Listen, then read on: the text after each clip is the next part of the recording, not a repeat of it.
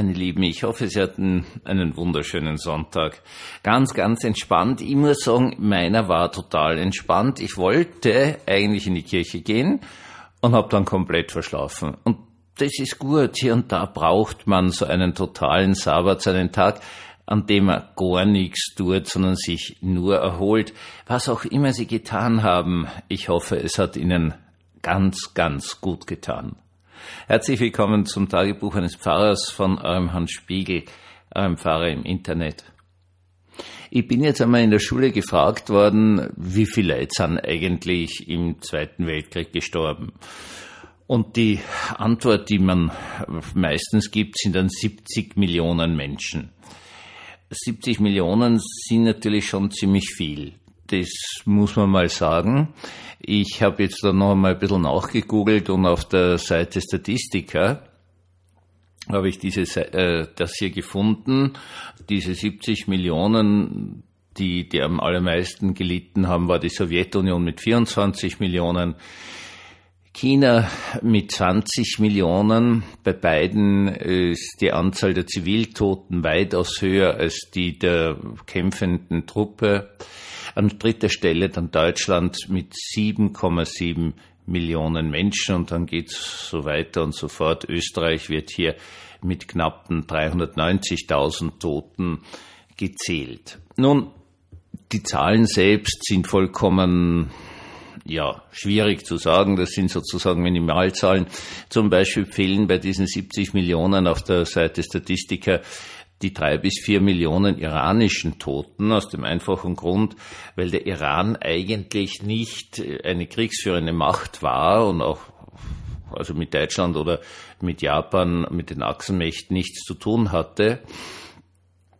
Aber durch die Besetzung sowohl durch sowjetische als auch durch britische, teilweise US-amerikanische Truppen es zu einer gigantischen Hungersnot gekommen ist, weil die gesamte Nahrungsmittelversorgung durch die Besatzungstruppen zusammengebrochen ist, weil die also alle Transportmittel de facto requiriert haben, geht man allein von den Iran, vom Iran bei drei bis vier Millionen verhungerten Menschen aus.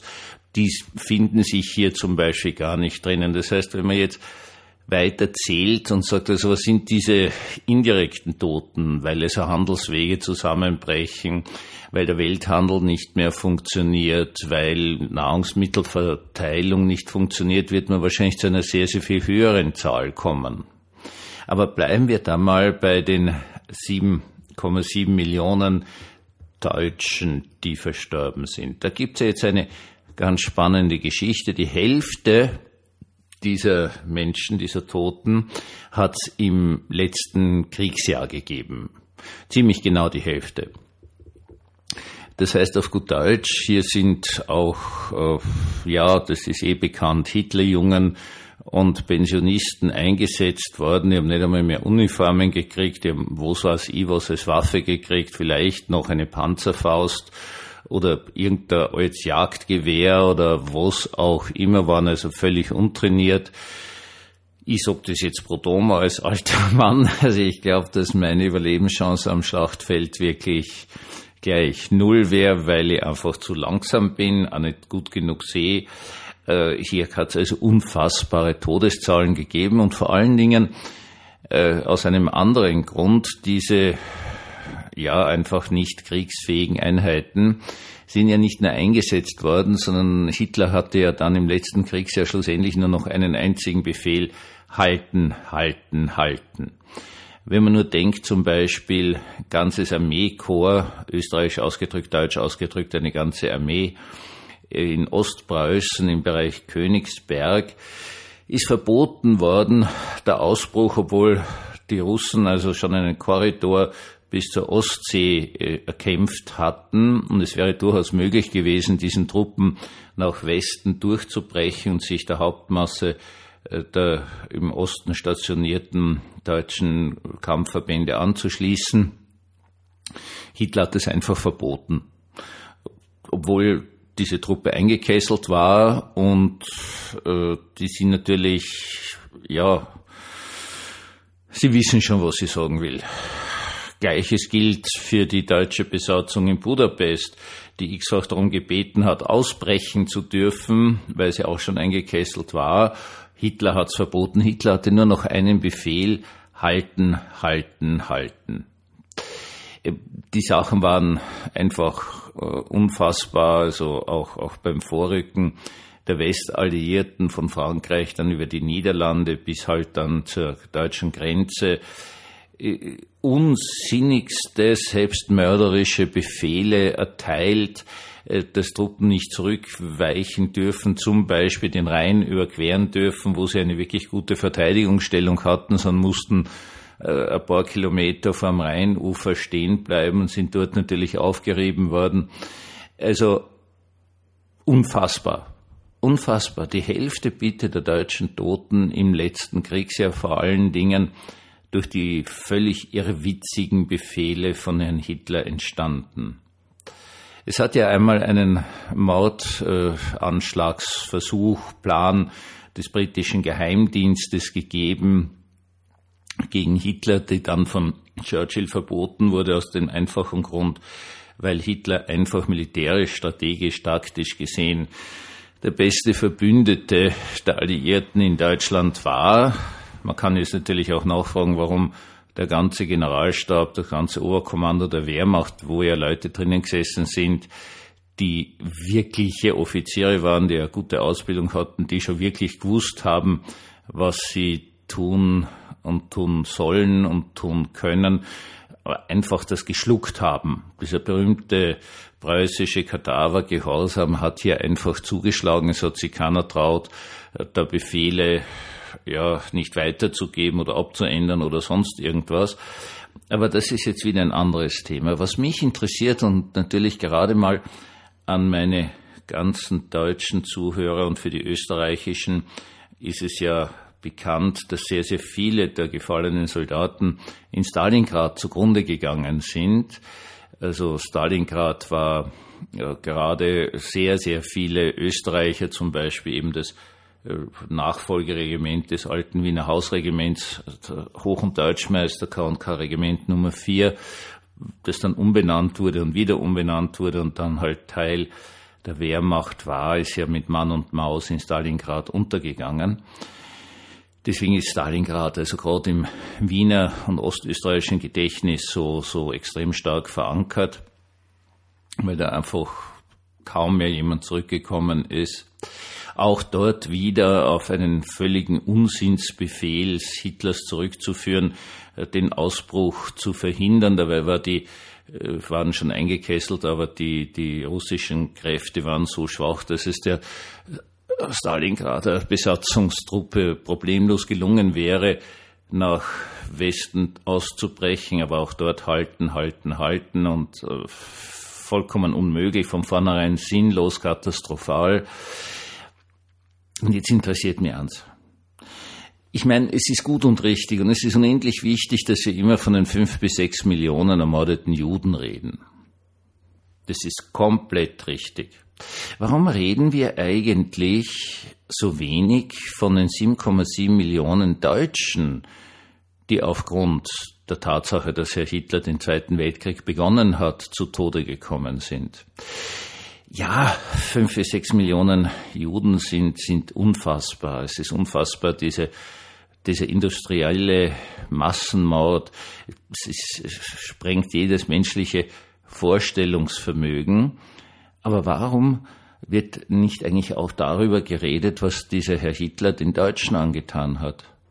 Weil wenn man das dann wirklich einmal deutlich machen würde, was weiß ich, den Urgroßvater, den Großvater, eh, den, der ist gestorben, weil es den Herrn Hitler gegeben hat, weil der den Krieg begonnen hat, weil der verboten hat, auszubrechen, zurückzuweichen, auf sinnvolle Stellungen zurückzugehen und so weiter und so fort. Warum wird das eigentlich nie gesagt?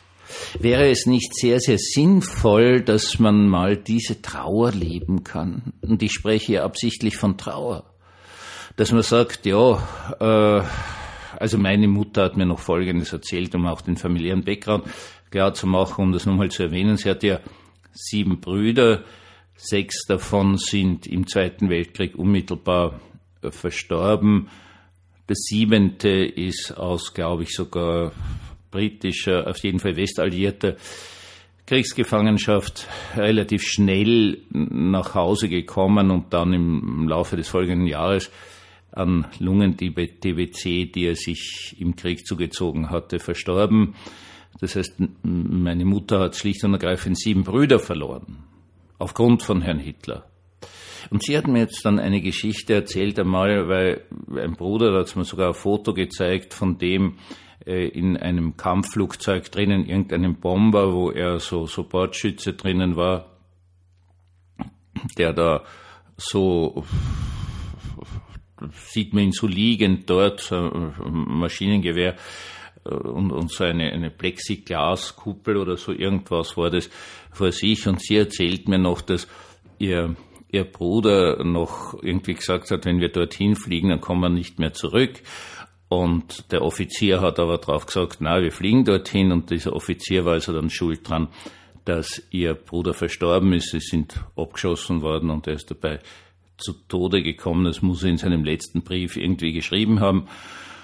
Und äh, ich, ich habe sie damals so fassungslos angestarrt, weil der Offizier hatte einfach den Befehl, dass man dorthin fliegt. Einer dieser äh, völlig unsinnigen Befehle, spätes 44, Anfang 45 ist dieser letzte Bruder von den sechs Gefallenen dann zu Tode gekommen durch in dem dieses Flugzeug abgeschossen wurde. Und meine Mutter hatte allen Ernstes nicht verstanden, dass es ja nicht die Schuld dieses Offiziers war, sondern der war halt ganz, ganz unten in der Befehlskette, hat dann dieser Flugzeugbesatzung also den Befehl gegeben, halt dort und dorthin zu fliegen. Und die Mutter hat nicht verstanden, äh, dass das ja alles auf den Hitler zurückgeht. Sie hat das einfach nicht gewusst. Es gab ja noch dann diesen berühmten Spruch, wenn der Führer das nur gewusst hätte. Also dieses totale Verteidigen des Herrn Hitlers, der, der, der ist betrogen worden von den hohen Offizieren und, und von den KZs hat er auch nichts gewusst, den Gas kann man schon gar nicht und von den katastrophalen Fehlentscheidungen in militärischer Richtung hat er auch nichts gewusst.